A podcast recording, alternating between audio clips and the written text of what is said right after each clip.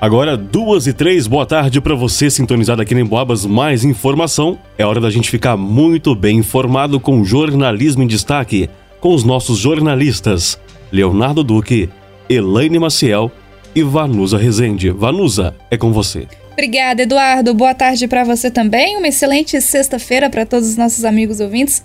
Acompanhe a programação aqui da 92,7. Duas horas e quatro minutos, a gente começa conversando com Leonardo Duque sobre o cenário nacional, porque concentrada em combustíveis que realmente estão mais baratos nas bombas, a deflação não alivia a conta do mercado. Essa continua nas alturas, né, Léo? Boa tarde para você. Continua difícil, Vanusa. Boa tarde para você também e para todo mundo que nos acompanha. Então é isso, pessoal. Considerado o indicador oficial de inflação do Brasil, o IPCA, que é o índice de preços ao consumidor amplo, teve deflação em agosto, ou seja, caiu, ficou em 0,3% de queda. A menor taxa para meses de agosto desde 1998. No acumulado em 12 meses, o indicador voltou a ficar abaixo dos dois dígitos pela primeira vez em um ano. A notícia é boa, sem dúvidas. Mais que isso, é excelente para quem dirige, mas não alivia a conta do mercado. Isso porque, enquanto os combustíveis tiveram fortes quedas no mês, os preços dos alimentos que têm maior peso nas despesas das famílias de menor renda continuaram subindo, e os dados do IPCA apontam que os preços dos combustíveis em geral caíram mais de 10,8% em agosto, com destaque para o recuo de 11,6% no valor médio do litro da gasolina. Já os alimentos subiram 0,24%, é a nona alta mensal seguida. Em um ano, enquanto os combustíveis acumulam queda de 7,11%, isso contribuindo para uma alta menos acentuada nos transportes, os alimentos têm alta de 13,4%, bem acima da inflação do período de 8,73%. Bom, então agora a gente vai pegar os 10 itens que mais subiram de preço nos últimos 12 meses até agosto. Temos aqui, em primeiro lugar, a cebola, depois mamão, melão, passagem aérea, melancia, leite longa-vida, óleo diesel, manga, café moído, transporte por aplicativo. E na contrapartida, nós temos agora os 10 alimentos que mais caíram de preço nos últimos 12 meses. Temos aqui o feijão preto, etanol, tomate, laranja, computador pessoal, repolho, o feijão, peixe serra, aluguel de veículo e peixe pescada. Então, para a gente fazer um comparativo do que mais subiu e mais caiu no último mês. Tá certo, Leonardo. Obrigada pelas suas informações.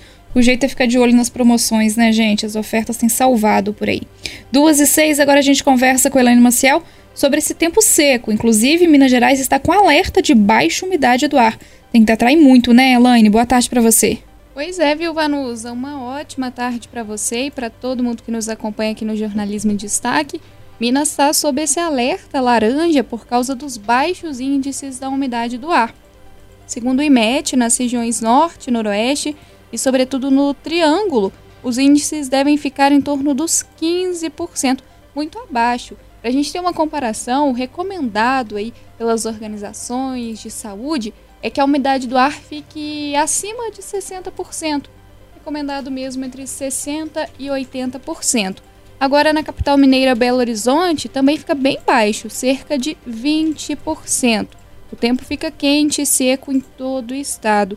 Inclusive, quem tem circulado pelas ruas tem observado que a temperatura hoje está bem mais elevada do que nos dias anteriores. Então, de acordo com o IMET, a gente tem esse alerta. O recomendado é que a gente se hidrate bastante, aumente a ingestão de líquidos, utilize, se possível, algum hidratante na pele, justamente para poder lidar com esse tempo quente e seco. Essa sexta-feira, dia 9, é predomínio de sol, temperaturas elevadas e baixos índices de umidade à tarde em toda Minas Gerais.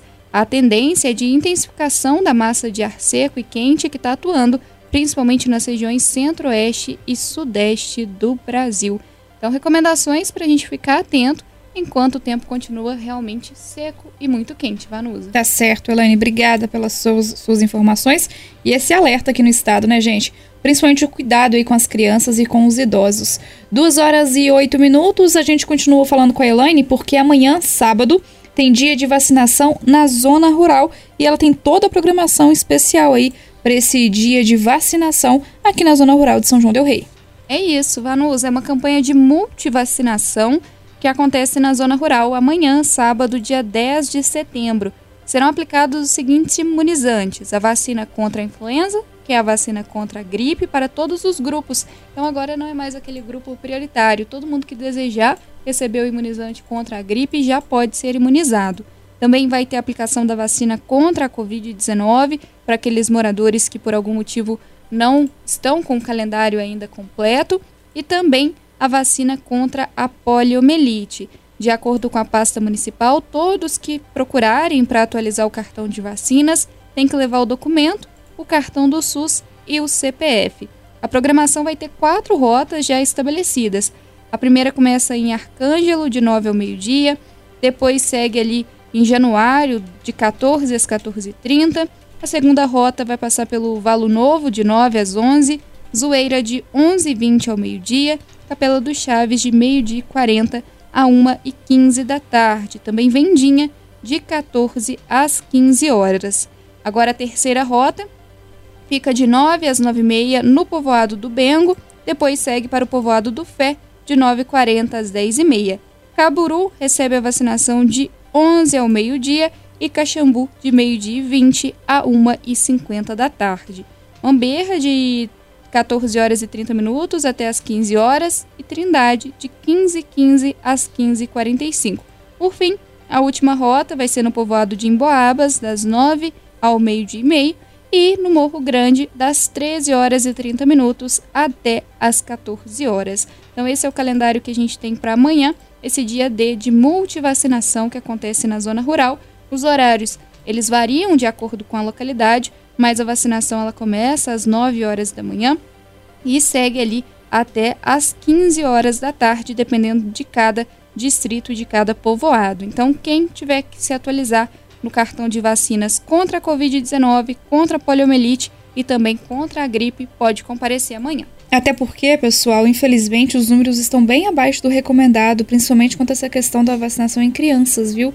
Então é importante comparecer nesses locais, né, nesses horários que a Elaine divulgou aqui pra gente, para se vacinar contra estas doenças. 2 horas e 11 minutos. O bispo Dom José Eudes divulgou o calendário de posses canônicas para esse mês de setembro e quem tem as informações é Leonardo Duque. Ô Vanusa, depois de anunciar aquelas transferências de padres dentro da nossa Diocese de São João Del Rei, agora o bispo Dom José Eudes divulgou o calendário de posses canônicas para o mês de setembro. E nós temos celebrações agendadas aqui mesmo em São João Del Rei e também em cidades da região. A começar por São João Del Rei, na próxima sexta-feira, no dia 16 de setembro, vai acontecer a tão esperada instalação da nova paróquia do Menino Jesus de Praga aqui na cidade. E quem vai tomar posse como pároco é o padre Odair José de Carvalho, ele vem de Lavras. A cerimônia está marcada para 7 horas da noite. Essa nova paróquia, lembrando, ela vai ser formada pelas comunidades Menino Jesus de Praga, Bom Pastor, Cristo Rei, Nossa Senhora Rainha da Paz e Santo Antônio do Carvoeiro, todas pertencentes hoje à paróquia do Senhor Bom Jesus de Matuzinhos. Mas também temos a formação pela comunidade de Santa Bárbara, que hoje pertence à paróquia de Santo Antônio de Tiradentes. Então, essa é a programação aqui para São João Del Rei. Agora vamos para a região. Bem, no dia 19, às 19 horas, o padre Rodrigo Coimbra Ladeira vai assumir a paróquia do Sagrado Coração de Jesus em Minduri. No dia 21, às 7 da noite também, Padre Lucas Alerson toma posse como pároco da paróquia de Nossa Senhora da Conceição em Carrancas. No dia 23, também às 19 horas, Padre Éder Sebastião Santos assume o posto de pároco da paróquia do Santuário de Nossa Senhora da Piedade em Piedade do Rio Grande. E encerrando o cronograma de setembro, lá no dia 26, às 19 horas, o padre Jorge Wilson Carvalho Fonseca vai assumir a paróquia de Santana do Barroso, na cidade de Barroso. Então, essa é a programação para os próximos dias. Destaque para a instalação da nova paróquia do Menino Jesus de Praga aqui em São João Del Rei na próxima sexta-feira. Tá certo, Leonardo. Obrigada pelas suas informações aqui no Jornalismo em Destaque, que vai se encerrando falando sobre esporte local. O Figueirense faz a sua sexta partida pelo Campeonato Mineiro, segunda divisão, neste sábado, dia 10. O compromisso em casa é contra a equipe de Betis, às 3 horas da tarde. Os jogos comando de campo do Figueirense estão sendo realizados no Joaquim, Portugal. O Figueirense está longe da classificação e não depende só dele para conseguir avançar no campeonato. Nos cinco jogos, o time acumula três empates e duas derrotas. Com os três pontos, o Figueirense está em sétimo lugar, fora da zona de classificação. Para tentar chegar entre os quatro, o clube precisa de ganhar os dois jogos restantes e torcer para que Passos, Três Corações e Betis não vençam seus compromissos restantes. Figueirense, que é o representante aqui de São João del Rei e região, na segunda divisão do estadual, que está prevista para terminar no dia 12 de novembro. Nessa primeira fase, os grupos aí, com cada, cada três grupos, né, com oito times cada, os quatro melhores se classificam para a próxima fase. Esse foi mais um Jornalismo em Destaque, encerrando a semana aqui na 92,7. Mas é claro, fique ligado com a gente que daqui a pouquinho tem muito mais nas ondas da Rádio Boabas que é mais informação. Você acompanha também através do nosso site, emboabas.com, e nas nossas redes sociais, no facebook.com barra e no Instagram, arroba rádio Emboabas. Obrigada a todos pela audiência. Eduardo, obrigado pelos trabalhos técnicos e é com você. Obrigado, Vanusa.